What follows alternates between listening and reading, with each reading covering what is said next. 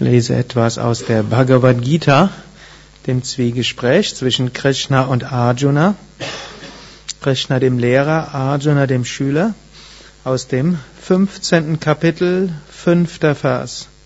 Krishna spricht, frei von Stolz und Täuschung, siegreich über das Übel der Verhaftung, stets im Selbst verweilend, nachdem ihre Wünsche vollständig verschwunden sind und sie frei sind von den Gegensatzpaaren wie Vergnügen und Schmerz, erreichen die Ungetäuschten das ewige Ziel. Hier gibt er uns eine Menge Aufgaben, denn alles, was er dort beschreibt, ist letztlich etwas, was wir entwickeln können. Frei von falschem Stolz, wo auch das Ego und die Identifikation ist man kann sowohl stolz sein, wie toll man ist, man kann aber auch so eine Art Stolz haben, wie schlecht man ist. Ne? Manche Menschen identifizieren sich mit all dem, was sie nicht können und sind sehr stolz darauf, dass sie so wenig können. Manche sind stolz darauf, dass sie so wenig Ehrgeiz haben wie andere. Ne? Also frei von jeder Form von Stolz. Hm, es gibt auch eine Art sattwiges Selbstbewusstsein, Selbstwertgefühl, wobei wir dann sagen können, das heißt, wir wissen, hm, wir sind Instrumente Gottes und wir können lächeln über diese ganzen Dinge, die da sind und wir stellen alles in den Dienst Gottes. Hm, wir können aber auch uns was einbilden auf alles Mögliche. Und dort gilt es, Täuschungen nicht zu unterliegen. Der Geist täuscht uns immer. Deshalb sagt Krishna direkt danach frei von Stolz und dann von Täuschung. Wir können uns über alles Mögliche täuschen. Immer wieder gilt es, Introspektion zu machen und zu schauen, wo ist jetzt gerade unser Ego aktiv? Wo arbeiten wir gerade aus Verwirrung? Wo sind wir getäuscht in dem, was wir selbst tun, was wir über andere denken und so weiter? Siegreich über das Übel der Verhaftung. Unser Geist ist auch, ist auch klebrig. Der haftet sich an alles. Verhaftet sich an Dinge, an Kleidungsstücke, an Uhren, an Frisur, an Autos, an Broschüren, an hm,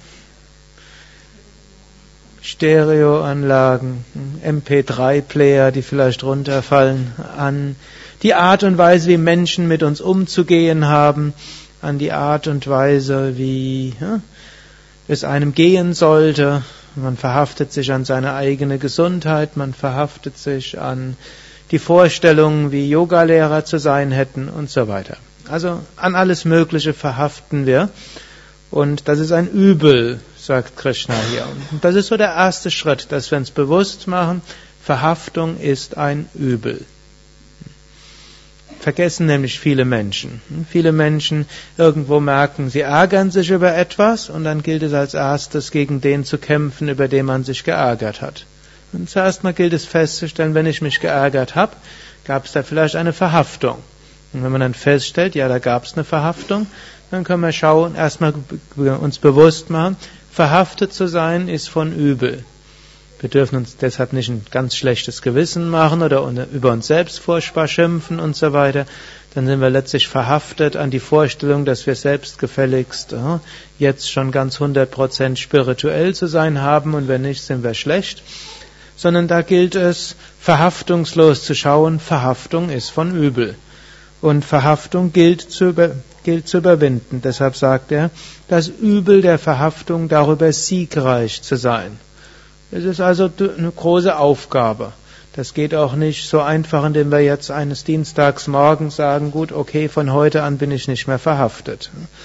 Es ist mehr als nur sich das vornehmen, aber es ist erstmal das Bewusstsein, Verhaftung ist von Übel. Punkt. Als zweites, Verhaftung zu überwinden ist eine Aufgabe. Und die ist nicht einfach, es ist ein heroisches Unterfangen und es gilt es immer wieder von neuem anzugehen. Aber wir haben auch etwas davon. Dann können wir nämlich im Selbst weilen. Dann können wir in unserer wahren Natur sein. Dann können wir wirklich in Satchit Ananda sein. Wir gehen jenseits von allen Wünschen Wünsche führen ja letztlich auch Enttäuschung, Wünsche führen zu Problemen, Wünsche. Nicht alle Wünsche können erfüllt werden, deshalb sagt Patanjali im zweiten Kapitel, alle Wünsche sind irgendwo zu führen zu Dukkha. Sei es, dass sie nicht erfüllt werden können, sei es, dass sie miteinander in Konflikten stehen, sei es, dass die Wunscherfüllung des einen mit der Wunscherfüllung des anderen in Konflikte stehen und die eigenen Wünsche in Konflikte stehen. Könnt ihr euch mal vorstellen, angenommen, alle eure Wünsche würden erfüllt, wird ihr feststellen, das ist gar nicht möglich. Denn der eine Wunsch ist dem anderen Wunsch diametral entgegengesetzt. Also, jenseits von allen Wünschen, frei von Gegensatzpaaren wie Vergnügen und Schmerz. Also auch weiter wird Vergnügen und Schmerz auch kommen. Nur wir sind frei davon. Es ist schön, gutes Essen zu genießen, aber wenn es mal nicht so schön ist, macht's auch nichts. Es ist gut, zu, zu, darüber zu freuen, wenn Menschen einen loben, aber wenn sie einen tadeln, ist es auch nicht übermäßig schlimm. Frei von all diesen Gegensatzpaaren. Und so werden wir zu Ungetäuschten und wir erreichen das ewige Ziel, von dem er ja auch schon im vorigen Vers gesprochen hat und über das ich gestern Abend gesprochen habe. Nochmal der ganze Vers als Ganzes frei von Stolz und Täuschung, siegreich über das Übel der Verhaftung, stets im Selbst weilend, nachdem ihre Wünsche vollständig verschwunden sind und sie frei sind von den Gegensatzpaaren wie Vergnügen und Schmerz, erreichen die Ungetäuschten das ewige Ziel. Ariam Tatsat.